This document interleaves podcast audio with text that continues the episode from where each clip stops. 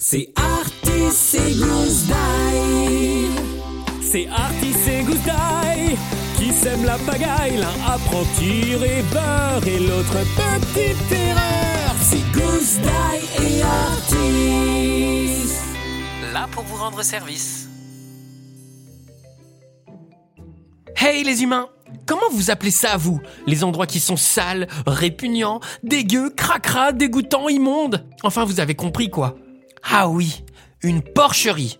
Et ben voilà à quoi ressemble ma maison depuis que Goose le cauchemar que j'ai fabriqué par erreur, s'y est installé. Quand mes parents sont là, ils restent cachés dans ma chambre, donc ça va. Mais dès qu'ils s'en vont, c'est n'importe quoi. Paquet de gâteaux qui traînent par terre, papier de sucette collé au mur, dentifrice étalé sur le miroir de la salle de bain. Moi, j'en peux plus. Furax comme quelqu'un qui s'est levé du mauvais pied. Comme d'hab, Gousdaille est vautré dans mon lit, en train de regarder un de ses films d'horreur qu'il adore. Goose, ça peut plus durer Le cauchemar continue de fixer son écran. Oh, tu m'entends? Attends, Artis C'est mon passage préféré Celui qui fait trop peur Oh Je comprends mieux pourquoi les humains font des cauchemars s'ils regardent des trucs pareils. Je vais pour poursuivre mon engueulade quand... Quelqu'un frappe à la porte. J'en ai pas fini avec toi, Goose. Je redescends et vais ouvrir. Je m'attendais à tomber sur le marchand de rêverie ou bien sûr Madame Pétard, la voisine du dessus, qui fabrique des rêves à base de feux d'artifice, mais non. Non.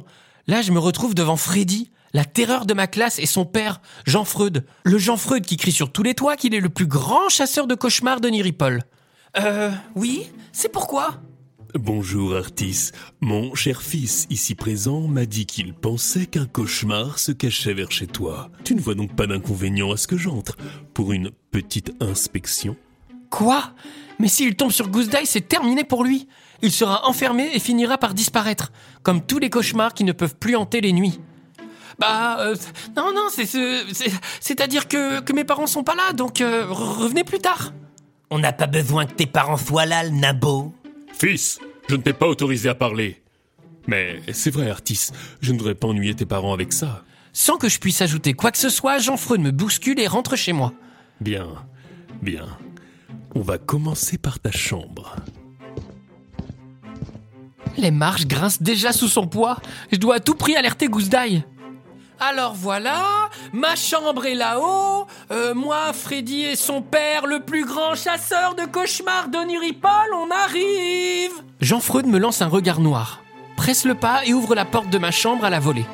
Et là, sur mon lit, il voit rien, rien, excepté une cuisse de langue d'Inde pleine de graisse qui dégouline sur mon oreiller. Oh, Burk, mais t'es vraiment un crado, Artis. Tais-toi, fils. Ça sent le cauchemar à plein nez ici. Jean Freud se met à quatre pattes en reniflant comme un chien. Il regarde sous mon lit, rampe jusqu'à ma commode, fait un roulé-boulé devant mon bureau et se redresse. Un sourire féroce fend son visage en deux. Oh, je crois que j'ai trouvé. D'un coup sec, le père de Freddy ouvre ma penderie. Aussitôt, il se fait ensevelir sous un tas de bric-à-brac qui lui tombe sur le coin du museau. Bocaux de liquide visqueux, cornes de rhinopossum, générateur de terreur, que des affaires appartenant à Goose Die. Jean Freud est à moitié assommé par sa découverte. Oh, bon. On va passer à la prochaine pièce. Le traqueur de cauchemar chancelle jusqu'à la salle d'eau. Oh non De l'autre côté de la porte, j'entends la douche couler. Connaissant la passion de Goose Die pour les bains d'eau bouillante, je l'imagine en train de se prélasser dans la baignoire. Sûr de débusquer le cauchemar, Jean Freud bondit dans la pièce. Pas de bol pour lui. Il glisse sur un savon laissé au sol, perd l'équilibre et... Pouf plonge dans le bain, encore brûlant. Oh Nom d'une insomnie C'est chaud Freddy se précipite vers son père pour l'aider à s'extirper de la baignoire. Oh, ce cauchemar ne paie rien pour attendre. Foudrage, le tracker quitte la salle d'eau pour foncer vers la cuisine. Et moi, je crois comprendre le plan de Goose Die. Semer des pièges dans toute la maison pour énerver le chasseur. Et le moins qu'on puisse dire, c'est que ça marche. Montre-toi, créature des ténèbres, je vais te châtier hors de notre cité de rêve.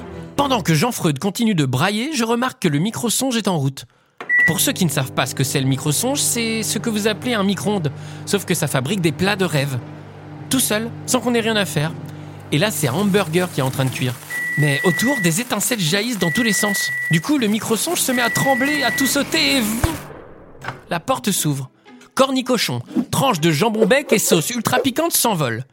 Et splaf viennent recouvrir le visage de Jean Freud. Avec ses deux rondelles de tomates posées sur les yeux, on dirait une chouette atteinte de conjonctivite. Catastrophé, Freddy s'approche de son père. Euh, euh, pas Tu veux une serviette pour t'essuyer? Cette fois, Jean-Freud ne répond pas. Il se rend dans le salon et dépité s'assoit sur le canapé. Mais apparemment, Goussdaï lui a encore réservé une surprise. Mes fesses Caché entre deux coussins, une fourchette s'est plantée dans le postérieur du chasseur. Jean-Freud fonce dans tous les sens en se tortillant comme un ver pour tenter d'ôter l'ustensile. Son fils veut l'aider, en lui courant après, sans succès. La course poursuite s'achève quand l'homme se prend les pieds dans le tapis et valdingue dans le cactus carnivore de papa. La tête pleine d'épines et le pantalon grignoté, Jean-Freud me dévisage. C'est bon, j'en peux plus. Je déclare que cette bâtisse n'abrite aucun cauchemar. C'est juste un taudis, son nom. Mais pas Je suis sûr que j'ai vu Tais-toi, fils. Tout ça, c'est de ta faute. Papounet est très en colère. On y va. Quand il franchit le seuil de ma maison, j'adresse un petit signe de la main à Freddy. Tu me le paieras, le nabo L'onirique claque la porte.